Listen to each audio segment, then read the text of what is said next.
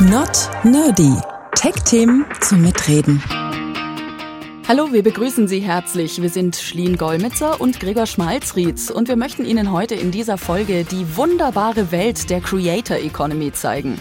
Kann gut sein, dass Ihnen der Begriff bisher noch nichts sagt. Das macht aber gar nichts, weil mit dieser Branche in Berührung gekommen sind Sie vielleicht trotzdem schon mal. Ja, die Creator Economy, die begegnet uns heute überall im Internet und zwar da, wo Leute im Netz etwas selbst createn, also erstellen und dann dafür Geld bekommen. Das einfachste Beispiel ist hübsche Bilder auf Instagram posten, eine Million Follower damit sammeln und äh, schon kann man sich nicht mehr retten vor Angeboten von Firmen, die dann sagen, hey, äh, mach doch deine hübschen Bilder weiter aber halte währenddessen doch unseren neuen tollen Multifunktionstacker in die Kamera, dann geben wir dir dafür auch ein paar tausend Euro. Was die Creator Economy noch so für Versprechungen macht und ob diese Träume tatsächlich für alle zugänglich sind oder vielleicht nur für ein paar Auserwählte, darum geht's heute in Not Nerdy.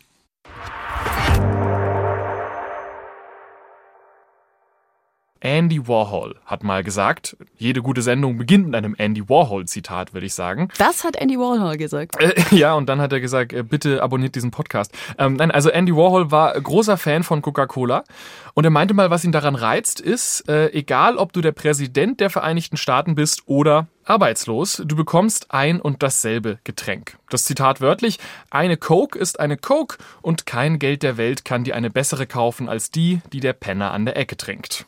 Und heute erleben wir diesen Gedanken so ein bisschen andersrum. Es geht nämlich nicht mehr darum, dass wir alle das Gleiche konsumieren, sondern dass wir alle das Gleiche produzieren.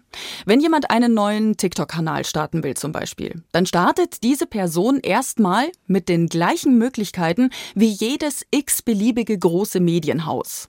Beide haben ein Smartphone und beide haben TikTok. So zumindest der Gedanke. Und deswegen ist es ja auch total spannend zu sehen, dass oft irgendwelche Kids in ihren Schlafzimmern mit ihren Videos mehr Menschen erreichen als irgendwelche Medienprofis, die das schon seit Jahrzehnten machen. Einfach weil sie mit dem neuen Medium kreativer umgehen.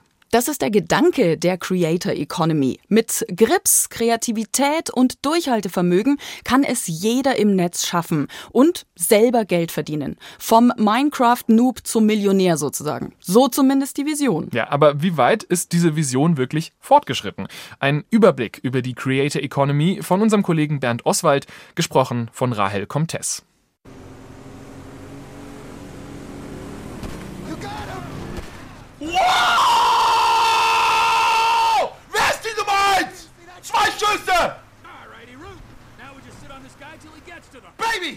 Zwei Schüsse, zwei Treffer. The Real Knossi freut sich, dass er im Computerspiel Grand Theft Auto 5 zwei Motorradfahrer getroffen hat. The Real Knossi ist professioneller Gamer. Jens Knossala lässt sich auf der Streaming-Plattform Twitch beim Spielen zuschauen. Das ist ein einträgliches Geschäft. Bei der Livestreaming-Plattform Twitch gab es im Oktober ein Leak, durch das auch die Einkünfte der Topverdiener über einen Zeitraum von zwei Jahren publik wurden. The Real Knossi kam auf 2,2 Millionen Dollar. Im Durchschnitt wären das 84.600 Dollar pro Monat. Auf Twitch geht das zum Beispiel mit Abonnements, Werbung, Produktplatzierung, dem Verkauf der digitalen Währung Bits, mit denen man Creators unterstützen kann. Andere Verdienstmöglichkeiten sind Trinkgeldfunktionen, die immer mehr Plattformen einführen, vor kurzem erst Twitter. Die zwei Millionen, die The Real Knossi auf Twitch verdient, sind sehr viel Geld. Aber eben auch die absolute Ausnahme. Das Wall Street Journal fand heraus, dass ein Prozent der Twitch-Streamer mehr als die Hälfte der Einkünfte auf der Plattform erzielt. Der amerikanische Venture Capital Fonds Signal Fire schätzte im September 2020, dass es mehr als zwei Millionen professionelle Creators gibt, die ihren kompletten Lebensunterhalt mit Contentproduktion bestreiten. Im Vergleich dazu ist die Zahl der Amateur-Creators, die sich mit ihrem Content nur ein bisschen was hinzuverdienen, etwa 24 mal größer, nämlich 47 Millionen. In der Summe gibt es demnach insgesamt etwa 50 Millionen Content Creators weltweit, Tendenz steigend. Jörg Miller-Lietzko, Professor für Ökonomie und Digitalisierung an der Hafen City Universität Hamburg, beobachtet gerade auf Instagram eine Reihe von Models und Entrepreneuren, deren Verdienst vielleicht zum Lebensunterhalt reicht, aber nicht zum Reichwerden. Das sind so 25 bis vielleicht 40.000 US-Dollar. Das wird dann von einigen als Berufschance gesehen. Aber wenn man es umrechnet mal durch zwölf, dann ist es jetzt auch nicht so, dass das eine Berufschance ist, die überproportional ist. Sieht man, dass noch Produktionskosten etc. hinzukommen, also sprich die eigenen Overheads, ist es pro Kopf nochmal überschaubar. Instagram ist neben Twitch und YouTube die einträglichste Plattform für Creators, die mit ihrem Content Geld verdienen wollen. Auch in der Creator Economy wird TikTok immer wichtiger. Die Amerikanerin Charlie D'Amelio soll 2020 mit ihren Tanzvideos rund 4 Millionen Dollar verdient haben. Das geht, wenn man wie D'Amelio mehr als 120 Millionen Follower hat. Und je größer die Reichweite, desto größer die Umsätze. Wer seinen Lebensunterhalt als Creator verdienen will, muss eine Menge Arbeit investieren. Zum einen in seinen Content, zum anderen in den Aufbau und die Pflege der eigenen Community. Denn die professionelle Creator Economy ist vor allem eines Reichweiten getrieben. Jetzt haben wir ja schon mal einen ganz guten Überblick, was für Gelder in der Creator-Branche so fließen können. Also mit Werbung, mit Spenden, äh, mit dem Content der Creators auf Twitch, Instagram oder TikTok beispielsweise. Aber da fängt das Ganze natürlich erst an. Und wir kommen noch zu zahlreichen anderen Plattformen. Eine davon, OnlyFans. Vor allem im Lockdown hat diese Plattform einen starken Zuwachs bekommen. Warum?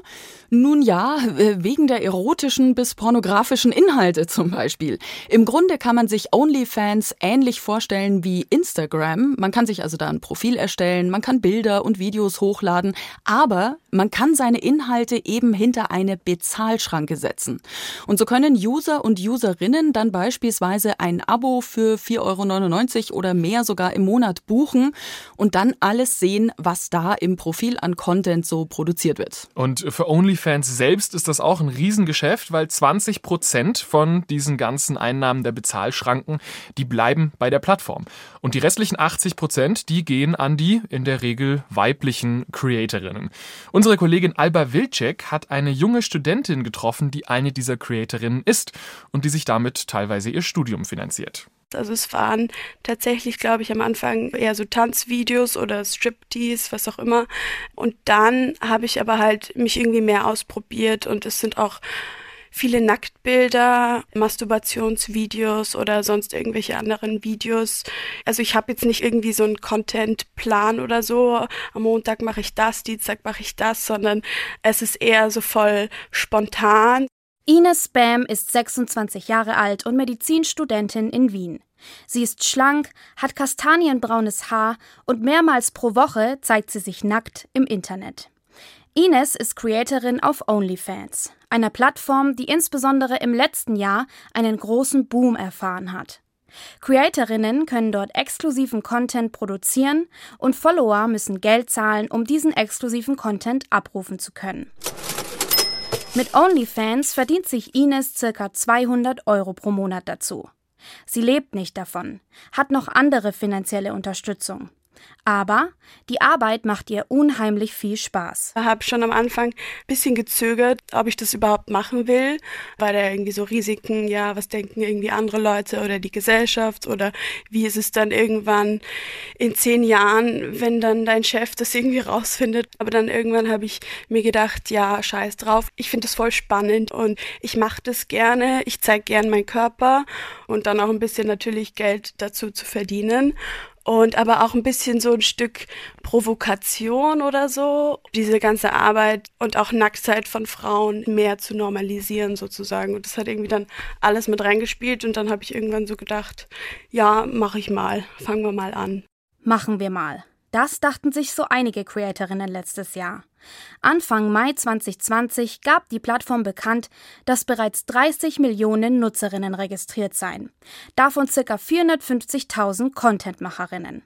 Aktuelle Zahlen gibt es nicht, aber laut Medienberichten hat die Plattform von der Pandemie extrem profitiert. Viele Creatorinnen machen OnlyFans mittlerweile hauptberuflich da muss man, glaube ich, sehr, sehr, sehr viel Zeit halt reinstecken, damit man davon leben kann und das halt als Hauptberuf macht. Das ist, glaube schon auch, dass es irgendwie psychisch belastend ist, weil wenn man dann halt irgendwie mehr kreieren muss und Content machen muss, ist es, glaube ich, schon extremst anstrengend. Meint Ines dazu. Psychisch belastend. Ja, Vor allem, wenn dann auch noch sowas passiert wie letzten August. Riesendrama bei OnlyFans. Bis heute Nachmittag hieß es noch, kein Sex mehr bei OnlyFans. Die Plattform wollte ab Oktober sexuelle Inhalte sperren. Das Verbot von sexuell expliziten Inhalten hat die Plattform mittlerweile zurückgezogen. Ein Schock war es aber trotzdem für viele. Genauso wie auch der Instagram-Ausfall vor zwei Wochen. Beides hat gezeigt, Contentmacherinnen sind abhängig von Plattformen im Internet. Von etwas also, das sich schnell verändern oder gar komplett verschwinden kann. Da habe ich mir auch so gedacht, what the fuck? Also wollt ihr mich verarschen irgendwie so? Was passiert jetzt? Jetzt kann ich das irgendwie nicht mehr weitermachen. So, ja, okay, ich muss nicht unbedingt und es ist auch nicht schlimm, wenn OnlyFans nicht mehr da ist für mich, aber ja, für andere, die darauf angewiesen sind und irgendwie mehr Geld machen und es brauchen. Es ist natürlich irgendwie krass, weil ja, es kann jeden Tag irgendwas kommen und dann gibt's halt diesen Job nicht mehr in dieser Form oder auf dieser Plattform. Aber ich glaube auch, es werden irgendwie immer Plattformen da sein. Auch wenn OnlyFans jetzt gesagt hat, ja, wir machen das nicht mehr, dann wäre wahrscheinlich irgendwann eine neue Plattform gekommen und man hätte da sich irgendwie dann weitermachen können, so. Kommt Zeit, kommt neue Plattform. So sieht das Ines. Und sowieso. Ein treuer Fan, der folgt seiner Creatorin überall hin. Das ist also OnlyFans, das Instagram für erotische Inhalte und Nebenjob für jede Menge Frauen und auch ein paar Männer. Zocken, testen, empfehlen, tanzen, masturbieren. Das sind bisher so die Möglichkeiten, von denen wir gehört haben, um im Netz als Creator Geld zu verdienen. Und manch einer von Ihnen wird sich jetzt vielleicht trotzdem immer noch fragen, Entschuldigung, aber das ist mir alles noch ein bisschen zu unseriös. Unseriöser als Zocken, Tanzen und das Letzte. kann man denn nicht auch mit anderen Inhalten im Netz noch punkten? Klar, kann man mit Geschichten schreiben zum Beispiel. Instant Wissen to go. Einmal umrühren, fertig. Es gab vor ein paar Jahren, ich weiß nicht, ob du den gesehen hast, Schlien, äh, da Ja. gab es einen Netflix-Film, der hieß The Kissing Booth. Ähm, wenn Sie nicht wissen, was das ist, dann sind Sie vermutlich kein 18-jähriges Mädchen. Ähm, So wie du ich. anscheinend auch. Aber du weißt, worum es geht, ums Verlieben und Knutschen und so weiter. Ja, definitiv. Ich habe so ziemlich alles auf Netflix gesehen, deswegen kann ich dir von vornherein schon sagen, dass ich den Film kenne. Irgendwann kommt man bis zum Ende. Also äh, Kissing Booth war auch für Netflix ein Riesenerfolg. Du bist eine von mindestens 66 Millionen Personen, die diesen Film gesehen hat. Ähm, nur logisch, dass es da auch zwei Fortsetzungen gab. All das ist ja jetzt erstmal nicht allzu spannend, aber die Idee für diese Geschichte von The Kissing Booth kommt nicht von einer bekannten Hollywood-Produzentin oder einer äh, schon sehr erfolgreichen Drehbuchautorin, sondern von einer 15-jährigen Schülerin. Beth Rickles. 2011 hat sie ihren Roman The Kissing Booth geschrieben und zwar im Internet auf einer Plattform namens Wattpad. Ja, und genau wie The Kissing Booth ist auch Wattpad etwas, das kennt man vielleicht eher, wenn man so vor 1990 geboren ist. Die äh, Seite ist aber riesig. Also 94 Millionen Menschen weltweit nutzen monatlich Wattpad, davon knapp 2 Millionen in Deutschland. Und der überwiegende Großteil äh, von ihnen ist unter 25 und weiblich. Ich habe mich über die letzten Wochen ausführlich mit Wattpad beschäftigt und ganz am Anfang hatte ich meinem Redakteur hier in der Redaktion so ein bisschen die Seite so erklärt, Wattpad, das ist wie YouTube, aber für Lesestoff. Und dann habe ich mit Jenny Lamb gesprochen. Sie ist die Präsidentin von Wattpad. I actually think it's even bigger than than YouTube for reading. I would say that we are the world's largest storytelling platform, and we have this vision to entertain and connect the world through stories. Okay, wow. Also für sie geht die Idee sogar noch weiter als YouTube für Lesestoff, wie du es gesagt hast, Gregor. Sie will direkt einfach die weltweit größte Storytelling-Plattform bauen. Ja, und dabei merkt man auch, was der Einfluss auf Wattpad ist. Das sind nämlich vor allem große Technologie- und Social-Media-Unternehmen. Wattpad is democratizing storytelling because it is enabling anyone to write. Also es geht ihr darum, das Geschichten erzählen zu demokratisieren, sodass also jeder schreiben kann. Da könnte man jetzt natürlich entgegnen, guten Morgen, junge Frau, das war ja eigentlich schon immer möglich. Ja, das stimmt, aber was vielleicht nicht unbedingt möglich war, ist, dass du das auf eine Plattform hochlädst und die dann dir bei der Suche helfen kann nach Verlagen, nach Übersetzungen und vielleicht sogar möglicherweise nach einem Filmstudio, was daraus den nächsten Film- oder Serienhit baut. Und das gehört bei Wattpad alles fest dazu. Deswegen kann es sich da tatsächlich lohnen, eine beliebte Geschichte zu schreiben, weil vielleicht äh, landet die so wie The Kissing Booth auf Netflix. Also so wie wenn TikToker oder Instagrammerinnen versuchen, mit ihren Profilen berühmt zu werden und dann eben Werbedeals abgreifen. Ja, genau. Und aus äh, genau dem Grund hat Wattpad auch so auf den ersten Blick fast mehr mit einem sozialen Netzwerk zu tun als mit einer Online-Bibliothek oder so. Das hat mir auch Chiara Greusing erzählt. Sie ist 23, studiert in Innsbruck und äh, steckt gerade mittendrin in der Arbeit an ihrem zweiten Wattpad-Roman. Es war wirklich die Plattform an sich, die mich mehr interessiert hat wie die anderen Sachen auch, dass man einzelne Passagen nachkommentieren kann, dass man voten kann, man kann kommentieren, man kann ähm, anderen Leuten Nachrichten senden. Also das sind alles sehr viel mehr Optionen als wie bei herkömmlichen quasi Lese-Apps. Das heißt, es gibt Comments, es gibt Likes, es gibt Markierungen, all diesen Kram. Eigentlich so ein bisschen wie ein permanentes Lektorenteam um einen rum. Ja, genau. Das Schöne ist, sie machen das unbezahlt, aber dafür sind sie vielleicht auch nicht unbedingt qualifiziert. Also um all das bildet sich tatsächlich so eine äh, ganz spannende Social-Media-Kultur, sagt Chiara. Und dann gibt es dann da wirklich richtige Umfragen, so quasi, welche Kapitellänge ist in Ordnung, was ist zu lang, was ist zu kurz. Es gibt sogar auf Wattpad quasi Bücher, wie man auf Wattpad Leser kriegt. Ich finde das auch deswegen interessant, weil es so eine völlig andere Vorstellung ist als das, was wir normalerweise im Kopf haben, wenn wir an ja, berühmte Werke der Literatur denken. Das klassische Bild ist ja, da sitzt so ein Kafka in seinem dunklen Zimmer und ballert völlig isoliert von der Außenwelt ein Meisterwerk nach dem anderen raus. Es ist aber schon eine spannende Idee, weil hätte Kafka den Prozess wohl genauso geschrieben, wenn ihm permanent irgendwie so ein Publikum quasi über die Schulter geguckt hätte und dann so gesagt hätte, hey du, äh, den ganzen Kram mit dem Türhüter, streich das mal besser raus. Ja, ich habe das immer noch nicht ganz ganz verstanden. Also äh, für Leute, die ihre Bücher Kapitel für Kapitel auf Wattpad stellen, äh, für die ist tatsächlich sowas eine Herausforderung. Es ist ja schwierig, vor allem wenn du ein laufendes Buch eigentlich schreibst und eben laufend aktualisierst, dann kriegst du natürlich auch mm, auf gewisse Art und Weise mit, was sich die Leser wünschen. Also zum Beispiel, ja, die und die Person sollen zusammenkommen oder die Person eher nicht und dann fühlst dich natürlich gedrängt, das schon in die Richtung laufen zu lassen. Aber ich versuche da schon immer, mir selber treu zu bleiben und das so zu machen, wie ich das eigentlich vorgehabt habe. Das heißt, letztlich ist das äh, wie überall eine künstlerische Entscheidung. Und wenn man erfolgreich werden möchte mit seinem Werk, muss man sich überlegen, traue ich mehr meiner eigenen Meinung oder traue ich der meines Publikums? Not Nerdy. International. Wir haben jetzt vor allem auf die Creator Economy in Europa und Amerika geschaut. Aber jetzt werfen wir doch noch mal einen Blick in ein Land, wo das Internet völlig anders aussieht. Nach China nämlich. Ja, da gibt's nicht nur massive Internetzensur, auch die Creator Economy ist da noch viel weniger weit fortgeschritten als bei uns. Denn Influencern wird da gerade massiv das Leben schwer gemacht. Die chinesische Regierung hat zuletzt zum Beispiel eine ganze Menge Internetfunktionen verboten, mit denen Influencer Geld verdienen können. Weil der Gedanke, wenn die Jugend sich zu viel mit ihren Stars im Netz beschäftigt, dann arbeitet sie nicht genug für das Vaterland. Wie die Kommunistische Partei in China gerade versucht, noch so in den Internetalltag von Jugendlichen einzugreifen, darum geht es jetzt mit Christian Schiffer. Venti, so heißt der Bade aus dem populären chinesischen Anime-Online-Spiel Genshin Impact. Venti klimpert uns aus seinen kugeligen Manga-Äuglein an. Seine Haare sind zu zwei Zöpfen zusammengebunden, in denen ein Blümchen steckt. Sein Outfit ein Rüschenkleid, in dem er grazil durch die bunte Szenerie tänzelt.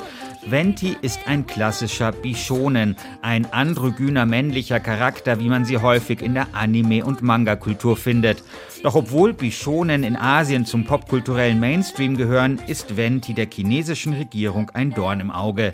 Denn die will, Zitat, unmännliche Inhalte im Fernsehen und in Computerspielen verbieten.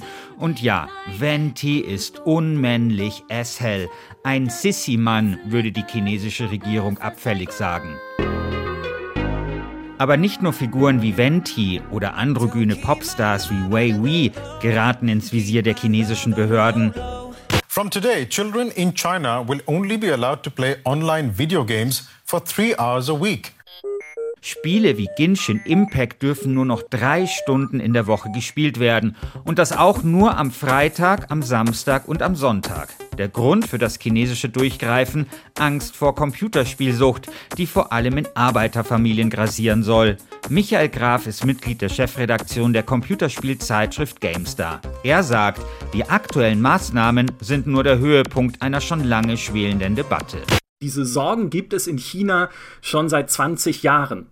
Das war auch der Grund, dass im Jahr 2000 ausländische Konsolen verboten wurden in China. Danach hat sich dort entwickelt dieses Phänomen der Internetcafés, in denen viel gespielt wurde und auch online gespielt wurde. Auch da wurde versucht zu regulieren. Die durften dann nicht mehr in der Nähe von Schulen eröffnen oder von Wohnblocks, damit die Kinder dort nicht hin können.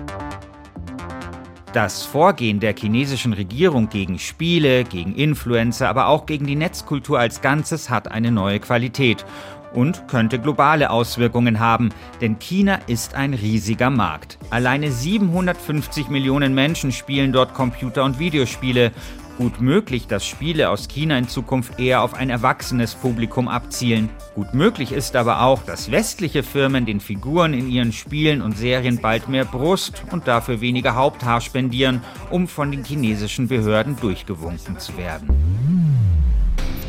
Zugleich aber bleibt die Frage, ob das Spieleverbot für Jugendliche so einfach durchgesetzt werden kann. Beispiel Südkorea. Dort gab es seit 2011 das sogenannte Cinderella-Gesetz, das es Kindern unter 16 Jahren verbot, in der Zeit zwischen 0 Uhr und 6 Uhr in der Früh Online-Videospiele zu spielen. Gerade erst wurde es wieder abgeschafft. Ein Grund, kaum jemand hat sich daran gehalten. Don't keep my love aber aller Repression zum Trotz. Vermutlich wird die chinesische Jugend mit dem Ausweis von älteren Geschwistern und sonstigen Tricks trotzdem irgendwie um die chinesischen Computerspielregeln herumtänzeln, so wie auch der androgyne Bade Venti aus dem Computerspiel Genshin Impact um seine Gegner herumtänzelt. Die chinesische Regierung mag es mit dem Westen, Taiwan und der Demokratiebewegung in Hongkong aufnehmen können, aber an Teenagern, die Teenager-Dinge machen wollen, könnte sie irgendwann verzweifeln. Christian Schiffer über neue Regulierungen in China, wo es anders als bei uns nicht möglich ist, frei im Netz alles zu tun, was wir wollen. Wir haben heute über die Creator Economy gesprochen. Eine durchaus spannende Vision, finde ich. Dieser Gedanke, dass jeder mit den richtigen Inhalten und einer halbwegs sauberen Strategie seine Leidenschaft im Netz zu Geld machen kann. Nur im Moment funktioniert das leider nur für ein paar wenige, die unter Umständen damit sehr reich werden können. Vielleicht ist es aber ja auch erst eine wirklich fertige Economy, wenn es sowas wie einen Mittelstand gibt. Ja, und natürlich steigen jetzt auch immer mehr große Unternehmen ein und je voller der Markt wird, desto schwerer wird es da so als kleiner Fisch irgendwie dagegen zu halten. Und die allermeisten von denen, die es in der Creator Economy probieren, die verdienen damit eigentlich nie irgendwas. Ähm, der Vorteil davon ist wenigstens, wenn man Spaß dabei hat beim Fotos machen, Games zocken oder Bücher schreiben oder, oder masturbieren oder das, was man auf OnlyFans macht, hätte ich umschrieben. Ähm, dann ist das ja vielleicht auch nur halb so schlimm. Das war Not Nerdy, Tech-Themen zum Mitreden. Zu finden auch bei allen gängigen Podcast-Apps und in der ARD-Audiothek natürlich. Wir sind Schling Golmitzer und Gregor Schmalzried.